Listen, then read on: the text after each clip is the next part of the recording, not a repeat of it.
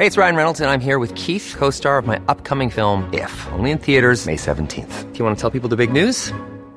All right, I'll do. Sign up now and you'll get unlimited for $15 a month in six months of Paramount Plus Essential Plan on us. Mintmobile.com slash switch. Upfront payment of $45 equivalent to $15 per month. Unlimited over 40 gigabytes per month. Face lower speeds. Videos at 480p. Active Mint customers by 531.24 get six months of Paramount Plus Essential Plan. Auto renews after six months. Offer ends May 31st, 2024. Separate Paramount Plus registration required. Terms and conditions apply if rated PG. Ever catch yourself eating the same flavorless dinner three days in a row? Dreaming of something better? Well, HelloFresh is your guilt-free dream come true, baby. It's me, Kiki Palmer. Let's wake up those taste buds with hot, juicy pecan-crusted chicken or garlic butter shrimp scampi.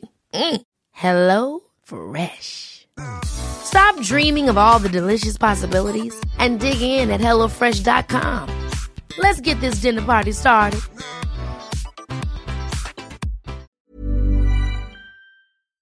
Hola y bienvenidos a Tiny Vampires, un podcast sobre enfermedades, ciencia e insectos chupasangre.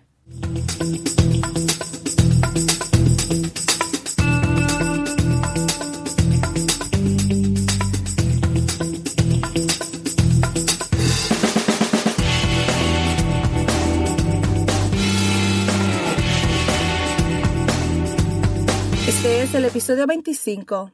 ¿Por qué algunas personas se las comen vivas los mosquitos, mientras que otras se quedan sin mordeduras? Soy Raquel Montañez González, su presentadora. Anuncio rápido. Tiny Vampires en inglés se mudará a Chicago. Haremos todo lo posible para asegurarnos de que el calendario de lanzamiento de los episodios no se vea afectado. Pero, entre mudanzas y nuevos trabajos, vienen muchos obstáculos imprevistos. También quiero pedirles, como siempre, que recuerden revisar y comentar en el podcast en cualquier plataforma que nos escuchen. Esto nos ayuda a saber en qué podemos mejorar y a su vez hacemos a Tiny Vampires crecer. Recuerda seguirme en nuestra cuenta de Instagram, Tiny Vampires ESP. Ahora bien, dicho esto, vamos al episodio. Dan Campbell le hizo esta pregunta en la boda de un amigo de Raven y es la segunda pregunta más común que nos hacen a las personas cuando decimos que estudiamos mosquitos. Estoy segura de que empiezas a notar después de escuchar este podcast por un tiempo que el comportamiento de los mosquitos es complicado. Pero hay tres cosas principales en las que pensar cuando te preguntas por qué te sentiste mal la última vez que saliste con tus amigos a la playa o de campamento mientras tu mejor amigo estaba teniendo el momento de su vida. Primero, existen personas con reacciones alérgicas más severas. Cuando miramos detenidamente ciertas picaduras, vemos formas irregulares, no solo protuberancias redondas que asociamos con las picaduras de mosquitos.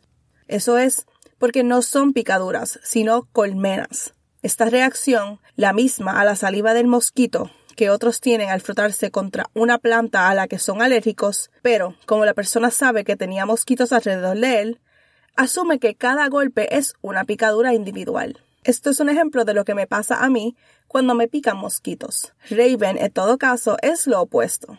Como muchos investigadores de mosquitos, ella ha sido picada muchísimas veces. Si bien todavía tiene la reacción normal a algunas especies de mosquitos, hay algunas a las que se ha vuelto completamente inmune. No es que no la estén picando, simplemente no está teniendo una reacción, por lo que parece que no la están mordiendo, porque no tiene protuberancias. Algunas personas simplemente nacen con esta inmunidad o la obtienen durante toda una vida de exposición. Este fenómeno de los investigadores de mosquitos que se vuelven inmune a la saliva del mosquito se llama desensibilización adquirida naturalmente. En un estudio, los investigadores en Canadá, de alguna manera, consiguieron que un hombre de 23 años se ofreciera como voluntario para ser mordido por 100 mosquitos Culex cada dos semanas durante 10 días. Después de 21 semanas de este tratamiento, dejó de reaccionar a las mordeduras de Culex, ya sea que nazca sin ser sensible a los mosquitos, que los adquiera con el tiempo, o que sea muy sensible a ellos. No se trata de la preferencia del mosquito por su sangre o no, se trata de cómo percibe sus picaduras. Otra consideración que tiene que ver con la preferencia de los mosquitos es que ciertos parásitos como la malaria pueden cambiar el comportamiento de los mosquitos, lo que hace que tomen muchas comidas pequeñas en un lugar, lo que provoca más picaduras, o que las atraiga más a las personas que tienen la enfermedad, lo que facilita el parásito para ser recogido de un huésped y transmitido a otro. El factor final que hace que los mosquitos piquen a una persona más que a otra es su microbioma. Hay mucha gente que dice que son tan dulces que los mosquitos no pueden resistirse, pero no es tu sabor lo que los hace querer morderte, sino tu aroma. Lo que el mosquito puede oler depende casi completamente de qué tipos de bacterias viven en tu piel y no solo del tipo, sino de cuántos tipos diferentes. Retrocedamos un segundo. Cuando miras a un mosquito, notas sus enormes ojos casi inmediatamente. Es lógico pensar que con ojos tan grandes puedan ver bien y usarlos para localizar a los huéspedes. En la actualidad, la mayoría solo ve formas, oscuridad y luz, sin mencionar el hecho de que la mayoría de los mosquitos que pican a los humanos lo hacen de noche, al amanecer y al atardecer. Usan sus antenas y otros órganos cerca de sus bocas llamadas palpos para probar el aire en busca de dióxido de carbono y oler el aire para bacterias que causan el olor corporal. La piel humana puede parecer suave y simple, pero en realidad es bastante compleja. Hay diferentes tipos de sustancias en tu piel que hacen diferentes cosas. Las glándulas de Apostern producen un tipo de sudor, principalmente alrededor de las axilas, los pezones y los genitales. Y la digestión de este sudor por corinebacterias es lo que causa el olor corporal. Las glándulas endocrinas también se encuentran en las axilas, pero también en las palmas de las manos y los pies. Producen sudor que es dirigido por bacterias del bacilo en los pies y causan el olor de los pies. El último tipo de glándula son las glándulas sebáceas, que se encuentran en todo el cuerpo y producen el aceite que evita que la piel se seque. Hay miles de millones de bacterias viviendo en nuestra piel, aproximadamente un millón por centímetro cuadrado de piel. La mayoría de ellas sorprendentemente viviendo en nuestras axilas y pies descubiertos. Esta comunidad de bacterias se conoce como nuestro microbioma. Nuestro sudor comienza casi sin olor, pero contiene aminoácidos que las bacterias descomponen en ácidos grasos de cadena corta que se dispersan fácilmente en el aire y son detectados por nuestros receptores de olor o los de un mosquito. Lo que nos lleva a nuestro artículo de hoy, que es la composición de la microbiota de la piel humana afecta el atractivo para los mosquitos de la malaria por Niels Vershulst et al. en 2011. Al entrarse en esta investigación, el equipo de Verholst descubrió algunas cosas importantes.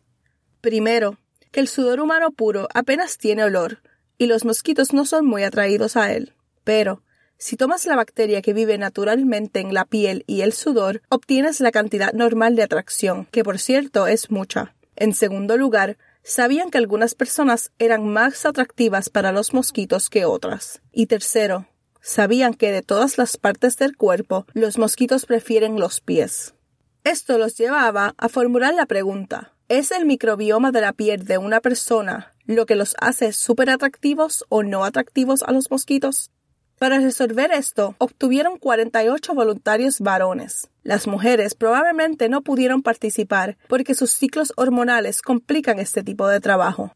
Los sujetos no podían beber alcohol, comer ajo, cebolla o comida picante, bañarse o usar cualquier cosa que tuviera perfume. Cuando los sujetos de prueba ingresaban al laboratorio, frotaban unas microesferas de vidrio, que en inglés las llamaré beads, perfectamente limpias en un pie. Estos beads recogían los aceites, el sudor y las bacterias de su pie.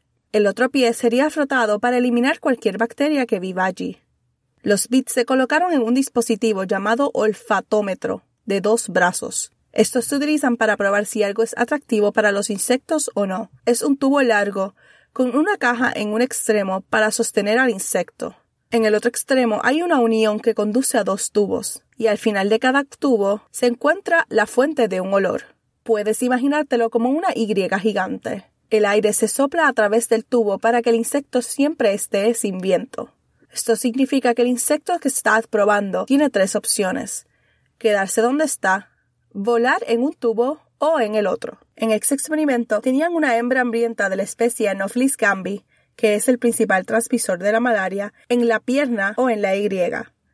Los bits de vidrio cubiertos de hedor apestoso de un brazo y amoníaco diluido en el otro. Luego, Las muestras de los pies se frotaron en una placa Petri diseñada específicamente para cultivar bacterias. Esto le permitiría a Holst ver cuántos tipos diferentes de bacteria y cuántos de cada tipo vivían en el pie de cada persona. También utilizaron el ADN que se encuentra en estos hisopos para descubrir qué especies de bacterias eran después de que los mosquitos mostraron las puntas de los pies que preferían. El equipo de Verhulst cruzó la referencia de la preferencia de los mosquitos con el tipo de bacteria. Esto es lo que encontraron. De los 48 hombres, nueve se encontraron muy atractivos y siete se encontraron muy poco atractivos. Cuando observaron las bacterias encontradas en estos hombres, apareció una tendencia. Los hombres que los mosquitos no querían picar tenían muchos tipos diferentes de bacterias y tenían muchas más bacterias pseudominosas a uroginosas. Los hombres que imagino son comidos vivos tan pronto salen por la puerta tenían solo unos pocos tipos diferentes de bacterias y relativamente más Staphylococcus epidermis y relativamente más Staphylococcus epidermidis. Ambos de estos géneros de bacterias pueden sonar familiares, porque ambos contienen especies que pueden enfermar a las personas. El pseudomonio puede causar infecciones en personas vulnerables como los niños, los ancianos y las personas que recién se sometieron a una cirugía. En su mayoría, causa infecciones de oídos y ojos. A diferencia de las bacterias estafilococos, las pseudomonas son bastante comunes en el medio ambiente. El equipo de Verholz cree que este podría ser la razón por la cual los mosquitos no se sienten atraídos por personas con abundantes colonias de pseudominosas. Es probable que los mosquitos utilicen las bacterias que viven en nuestra piel para indicar qué especies somos. Cada tipo diferente de mamífero tendrá un microbioma de piel diferente.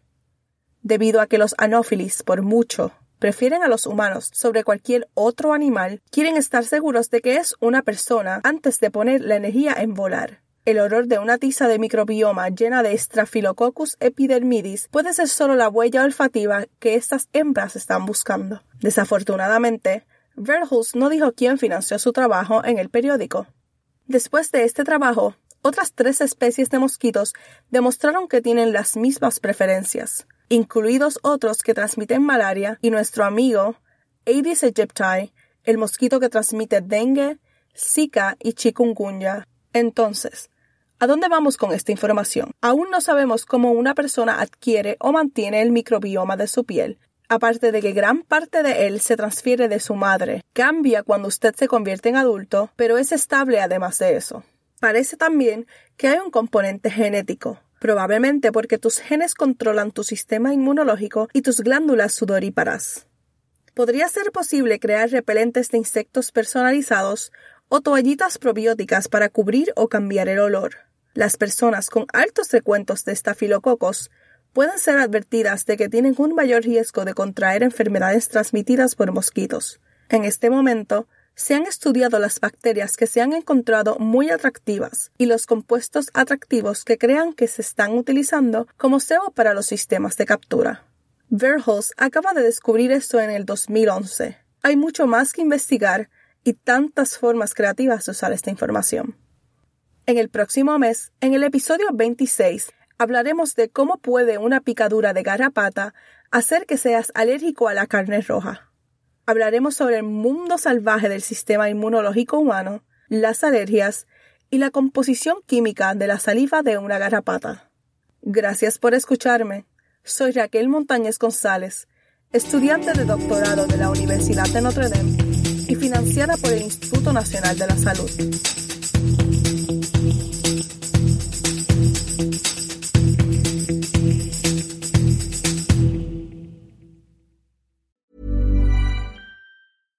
Catch yourself eating the same flavorless dinner three days in a row? Dreaming of something better? Well, HelloFresh is your guilt-free dream come true, baby. It's me, Kiki Palmer. Let's wake up those taste buds with hot, juicy pecan-crusted chicken or garlic butter shrimp scampi. Mm. Hello Fresh. Stop dreaming of all the delicious possibilities and dig in at HelloFresh.com. Let's get this dinner party started.